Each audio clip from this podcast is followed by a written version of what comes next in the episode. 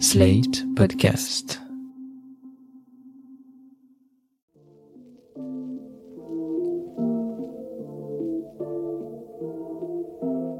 Salut et bienvenue dans New Deal, le podcast IFRI Slate TTSO qui décortique l'actualité américaine en compagnie de Laurence Nardon, responsable du programme USA à l'IFRI. Bonjour Laurence. Bonjour Romain. Alors Laurence, vous avez sans doute vu ces derniers temps fleurir des boutiques de CBD à Paris. Vous savez, le CBD, c'est cette substance relaxante dérivée du cannabis. Alors cette commercialisation fait l'objet de sérieuses batailles juridiques et la Cour de justice de l'Union européenne vient d'obliger la France à préciser les choses, que la France a fait dans un arrêté d'ailleurs très prohibitionniste le 30 décembre dernier. Mais au-delà du CBD, le sujet du cannabis s'invite régulièrement dans le débat public français. En 2017, c'était Benoît Hamon qui défendait sa légalisation. On a appris hier la hum, candidature du philosophe libéral libertaire Gaspard Koenig et on s'attend à ce qu'il reprenne ce flambeau, si on peut dire. La question est à la fois un enjeu de santé publique, un enjeu de finances publiques et un enjeu de sécurité. Et c'est peut-être le moment de regarder ce qui se passe aux États-Unis, parce que là, la légalisation de la marijuana a débuté dans les années 90. En Californie, la proposition 215 autorise l'usage médical de la marijuana dès 1996. Et puis il y a eu une accélération dans les années 2010. Plusieurs États ont légalisé la commercialisation et la culture du cannabis, et on peut donc examiner en grandeur réelle le bilan de la légalisation aux États-Unis afin de documenter nos discussions et nos décisions, et sait-on jamais éclairer le jugement des candidats à la présidentielle. Laurence, qu'est-ce que vous pouvez nous dire sur ce sujet? Oui, Romain, l'exemple américain est très utile pour nous, en effet, parce qu'on peut voir ce qui marche et ce qui ne marche pas. En revanche, un aspect de la légalisation aux États-Unis qui ne sera pas réplicable chez nous, c'est la manière dont cette évolution se fait, c'est-à-dire en ordre dispersé compte tenu du système fédéral. Il y a une loi au niveau national qui interdit l'usage des drogues et du cannabis aux États-Unis, mais les États avancent malgré tout sur ce sujet. Vous pouvez nous refaire une petite chronologie sur cette affaire? Le concept qui est à l'œuvre historiquement aux États-Unis concernant toutes les substances psychoactives, eh bien, c'est l'abstinence. Rappelez-vous, il y a eu une prohibition de l'alcool entre 1919 et 1933. Et puis, dans les années 70, Nixon avait lancé la guerre contre la drogue pour vraiment, euh, dans son esprit, éradiquer totalement euh, l'usage de ces substances. Je pense que vous avez à l'esprit cette photo euh, où l'on voit euh, le président Nixon et Elvis Presley en train de se serrer la main à la Maison Blanche. Elvis Presley était venu apporter son soutien à cette politique contre la drogue. La photo s'appelle The President and the King. Alors je vois pas du tout cette photo, mais je tiens à dire que The War on Drugs est un groupe de rock américain absolument exceptionnel qui vient de sortir un disque qui s'appelle I Don't Live Here Anymore et qui est pour moi le disque de l'année. Parenthèse refermée. Mais sur le cannabis, Laurence, d'où vient le retournement? Il y a une loi fédérale qui interdit le cannabis, qui date des années 30 et qui a ensuite été euh, modifiée, mais toujours dans le sens de la prohibition. Mais ce qu'on a vu, en effet, c'est une évolution des mœurs extrêmement importante, avec une pression d'intérêts commerciaux qui a abouti à une légalisation dans beaucoup d'États. Vous l'avez dit, la première autorisation, c'était en Californie en 1996 pour un usage médical. Mais depuis, l'usage récréatif a été autorisé. Donc les premiers États, ça a été le Colorado et l'État de Washington en 2012, avec une entrée en vigueur euh, en 2014. Aujourd'hui, en 2022, il n'y a plus que 12 États qui interdisent totalement l'usage du cannabis, contre 18 dans lesquels l'usage récréatif est autorisé, donc pour les adultes, hein, euh, les adultes étant les Américains qui ont plus de 21 ans, on est comme sur l'alcool. Et entre les deux, les 20 États qui restent autorisent uniquement un usage médical. Cette évolution vers l'autorisation d'un usage récréatif, elle est approuvée par 68% des Américains à l'heure actuelle. C'est un sujet qui est largement bipartisan. C'est le moment de préciser que, à la différence de la France, où les boutiques dont vous parliez, Romain, ne vendent que du CBD, eh bien, aux États-Unis, les usages autorisés concernent à la fois le CBD et le THC. Alors, c'est surtout le moment que vous nous rappeliez la différence entre le CBD et le THC, Laurence. Dans le cannabis, il y a une centaine de substances actives, ce qu'on appelle les cannabinoïdes. Les deux principales sont le THC et le CBD. THC, ça veut dire tétrahydrocannabinol. C'est la substance qui est psychoactive, c'est-à-dire celle qui va euh, vous défoncer, si je puis me permettre, Romain, cette expression.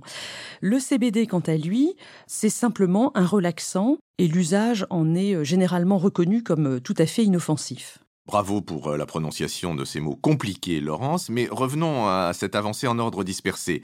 Est-ce qu'il va y avoir une loi fédérale de légalisation du cannabis aux US oui, il y a un projet de loi en cours qui s'appelle le MORE Act. Alors MORE, c'est pour Marijuana Opportunity Reinvestment and Expungement Act. Vous pourrez le voir par écrit, ce sera peut-être un peu plus facile.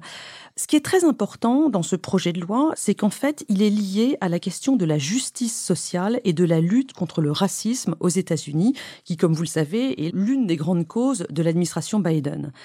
Le fait est que l'interdiction du cannabis, qui est toujours en cours au niveau fédéral aux États-Unis, eh bien, avec les trafics qu'elle engendre, elle entraîne une pratique pénale extrêmement discriminante contre les Africains américains et les Latinos.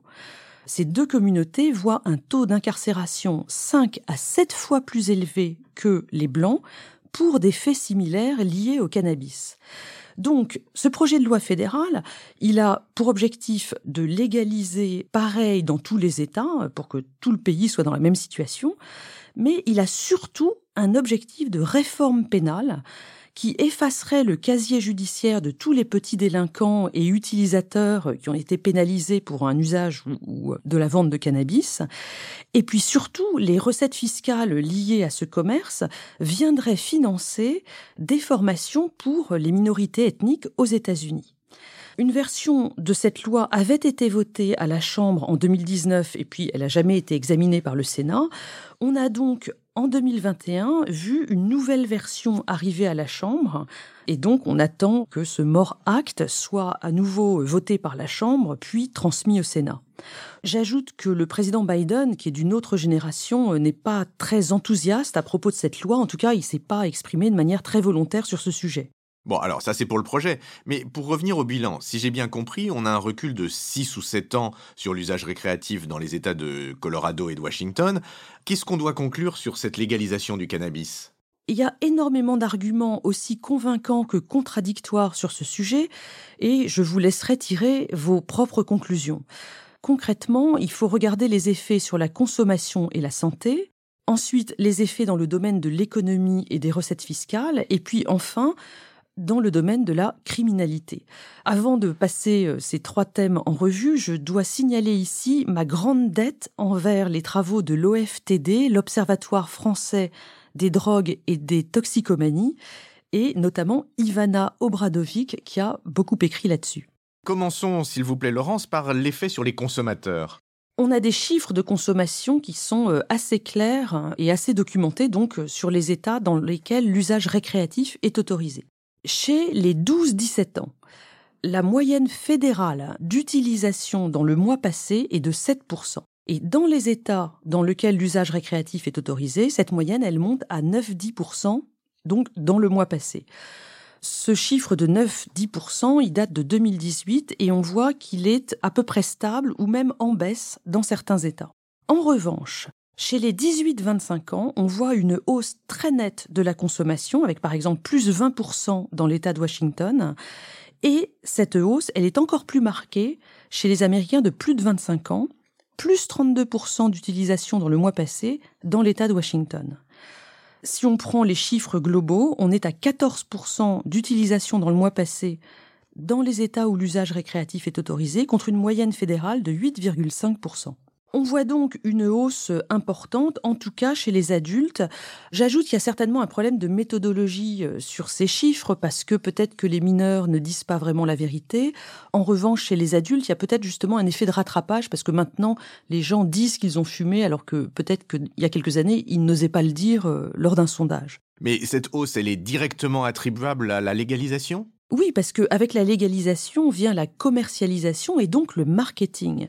Le marketing sur le cannabis est théoriquement euh, très encadré, mais en réalité, la loi est contournée dans, la plupart des États et on voit un marketing absolument massif sur tout un tas de produits au THC, alors notamment les produits alimentaires, les edibles, qui sont extrêmement à la mode. On a aussi des produits de vapotage et puis euh, les produits qui se fument avec notamment euh, les pipao, ce qu'on appelle les bongs. Et ce marketing, il cible toutes les catégories de population, y compris les jeunes. On dénonce notamment des produits de type sucette ou bonbons qui sont quand même assez dangereux pour les mineurs. Ce qu'on voit arriver avec ce marketing, c'est une normalisation sociale de la consommation. Et puis, cette consommation, elle est encore facilitée par des prix qui sont relativement abordables. Je crois qu'un joint en Californie, à l'heure actuelle, coûte aux alentours de 10 dollars. Et surtout, ces produits sont très facilement accessibles dans les boutiques. Ok, donc c'est facile et c'est accepté, mais les conséquences en termes de santé publique, qu'est-ce qu'on voit là-dessus? On a rapporté ces dernières années des épisodes d'intoxication aiguë qui sont liés à des accidents euh, d'enfants qui prennent des produits alimentaires qui traînent ou des bonbons, donc c'est là que c'est un petit peu dangereux. On dénonce aussi une hausse des accidents de la route causés par des personnes qui euh, ont pris du THC ou du CBD. Mais surtout, l'inconnu, c'est le risque d'addiction lié au CBD ou au THC. Alors, a priori, il n'y a pas d'addiction physique, mais peut-être une addiction psychologique. Il n'y a pas vraiment de travaux extrêmement euh, conclusifs encore sur de larges cohortes de mineurs là-dessus.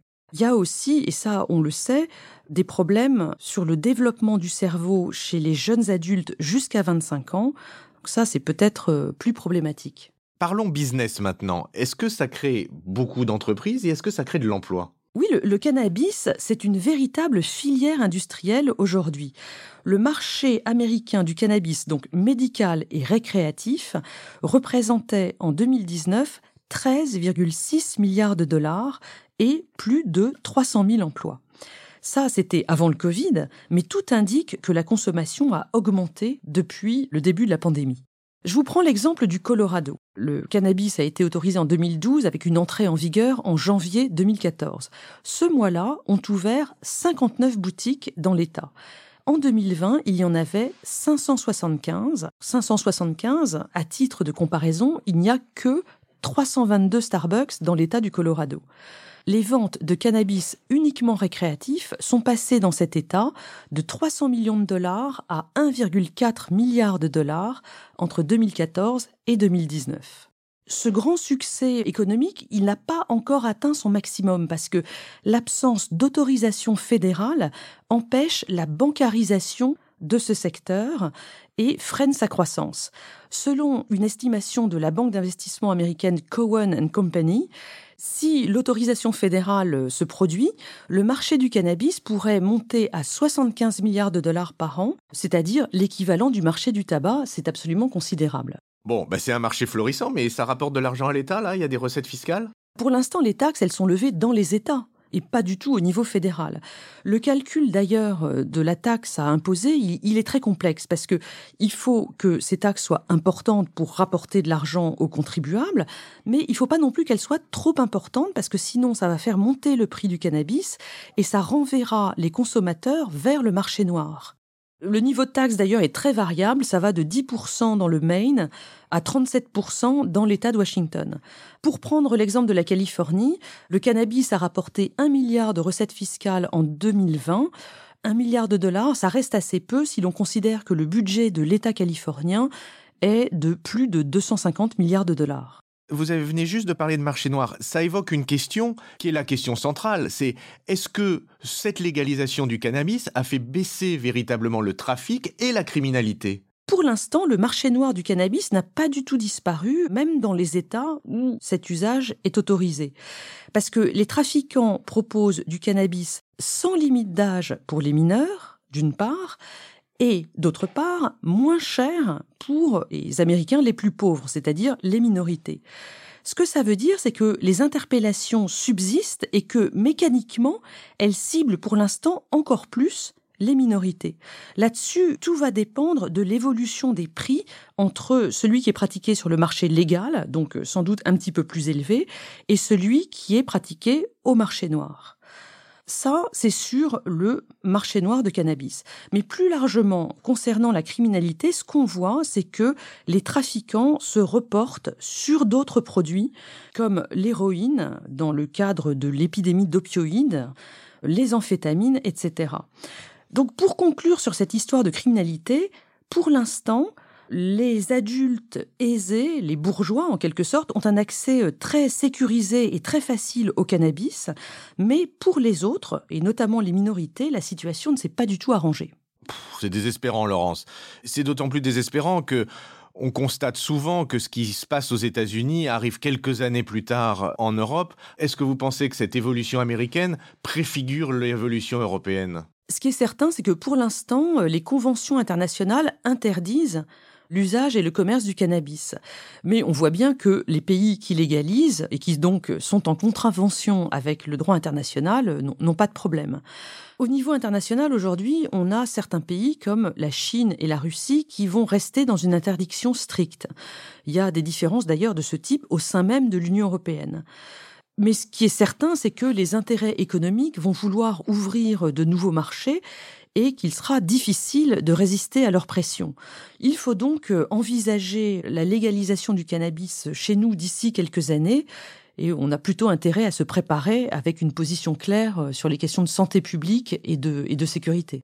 Eh ben, nous verrons si le débat présidentiel euh, éclaire cette question, Laurence. Dans cette attente, je vous remercie de ce podcast passionnant et vous dis à la semaine prochaine, Laurence. Merci, Romain. À la semaine prochaine. New Deal chaque semaine sur Slate, TTSO, Lifree et sur vos plateformes de podcast préférées.